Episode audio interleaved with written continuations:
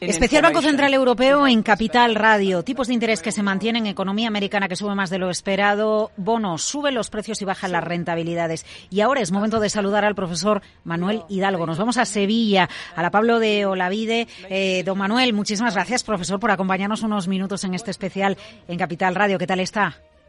Hola, muy buenas tardes. Pues aquí muy bien. Gracias por la invitación. Eh, bueno, estaba hablando ahora de salarios, del mercado laboral, ¿no? También de, de los puestos que se quedan sin cubrir la presidenta del Banco Central Europeo.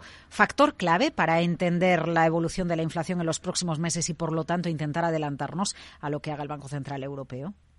El factor clave, yo diría que es importante, más que clave. Hay muchos factores y, la política monetaria es un arte más que una ciencia casi, aunque es verdad que tiene mucha información y mucho modelo detrás. Pero sí es verdad que si los mercados de trabajo siguen tensándose, vamos a utilizar esta expresión, yo creo que todo el mundo lo entiende, al final esto tiene una traducción en, en una inflación. Esto es lo que tradicionalmente explicamos siempre, yo creo que a muchos oyentes les sonará, esta famosa curva de Phillips, ¿no? En donde hay una transmisión directa entre el tensionamiento de un mercado de trabajo y la inflación. Es verdad que los últimos años parece que ha desaparecido, pero yo creo que mejor no esperar a verla aparecer y, tratar de evitarla antes. Y, y, es lo que ella está comentando. Es decir, en el momento en que las vacantes caigan demasiado, seguramente y a los pocos meses veremos un repunte o veríamos, eh, voy a poner el condicional, un repunte de los salarios y, y, eso se terminaría traduciendo en algunos puntos de inflación. Y obviamente eso no serían buenas, buenas, buenas noticias. Ha dicho ella también, obviamente, que no solo estaríamos hablando de este posible problema a través de los salarios, sino también que tendríamos que hablar de los beneficios. Pero en hmm. principio, en este aspecto sí es verdad que las vacantes se, se relacionan con la inflación a través de, del salario. Eh, ¿Cómo relacionamos nosotros las palabras del Banco Central Europeo y la decisión del Banco Central Europeo mantener tipos de interés, el tipo principal en el 4,5%, con lo que necesita la economía? Eh, profesor, ¿qué, ¿qué, qué, necesita la economía europea? Eh, bajadas de tipos agresivas este año. Lo importante no y es controlar la inflación. Podemos poner una fecha en el tiempo de cuándo sería adecuado. ¿Cómo lo percibe usted? Yo creo, yo creo que lo que llevamos de, de año, año y medio, la, la, lucha contra la inflación está resultando ser un relativo éxito. Y lo digo relativo porque no todo siempre es perfecto, ¿no? Eh, la inflación ha bajado muy rápidamente y no hemos terminado de generar una recesión intensa. Sí es verdad que algunos países europeos parece que se asoman a una recesión uh -huh.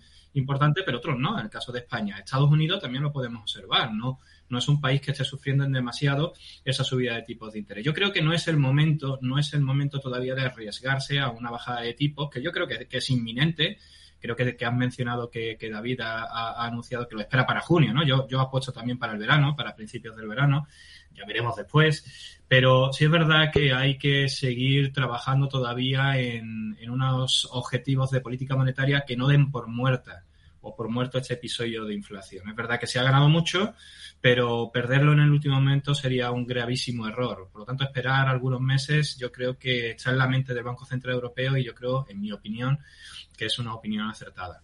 Eh, no demos por muerta la inflación, me gusta esa frase, ¿eh? el capítulo de inflación, ¿no? No demos por muerto el capítulo de inflación porque nos podemos llevar un susto. Sí, es que eh, lo hemos repetido muchísimas veces, es verdad que, este episodio de inflación es en buena parte derivado. Yo creo que, que la presidenta del Banco Central lo ha repasado y yo creo que adecuadamente. Eh, pues unos determinados factores que han desaparecido en buena parte y por lo tanto la inflación se ha moderado. Pero no debemos olvidar que la inflación suele tener distintas naturalezas en función de las características del momento y una de ellas es que puede alimentarse a través de las expectativas. Y estas expectativas, eh, es verdad que están moderadas, se están moderando, pero una bajada rápida de tipos de interés en este momento podría generar un aumento de esas expectativas y un retorno a un proceso alcista de precios. Posiblemente no hasta los niveles que hemos visto el año pasado, pero sí que nos alejara de una forma clara de ese 2% que es el objetivo. Por lo tanto, es verdad que, que a, la, a, la, inflación, aunque parezca que la tenemos dominada, hay que terminar de dominarla y para eso una bajada de tipos eh, muy rápida podría ser eh, podría no ser adecuado. Eh, usted escribe, bueno, le leemos, nos encanta leerle todas las semanas en cinco días, ¿eh? con su artículo semanal lo esperamos, lo, lo esperamos con muchas ansias. Eh, ahora, eh, ahora vamos a volver a Cristi Lagarde, ella siempre insiste mucho en las políticas fiscales, claro. Eh, profesor, ¿cómo manejamos o qué, qué, qué, debería esperarse de los gobiernos con las políticas fiscales? Porque mantenemos política monetaria restrictiva por un lado, eh, pero políticas fiscales, ¿cómo, ¿cómo se hace una política fiscal que ayude a quien más lo necesita, pero que también contribuya a la senda de reducir la inflación? Bueno, es, es, difícil, obviamente. Yo creo que lo estás planteando de una forma que todo el mundo entienda que no es algo sencillo. Pero se puede hacer. Yo creo que hoy tenemos, eh, a, a diferencia de épocas pasadas, tenemos la capacidad de atender a colectivos eh, por información, tenemos datos, tenemos capacidad para conocer quién necesita esa ayuda de una forma mucho más precisa y no eh, disparando grandes cañones eh, para matar algunas moscas, ¿no?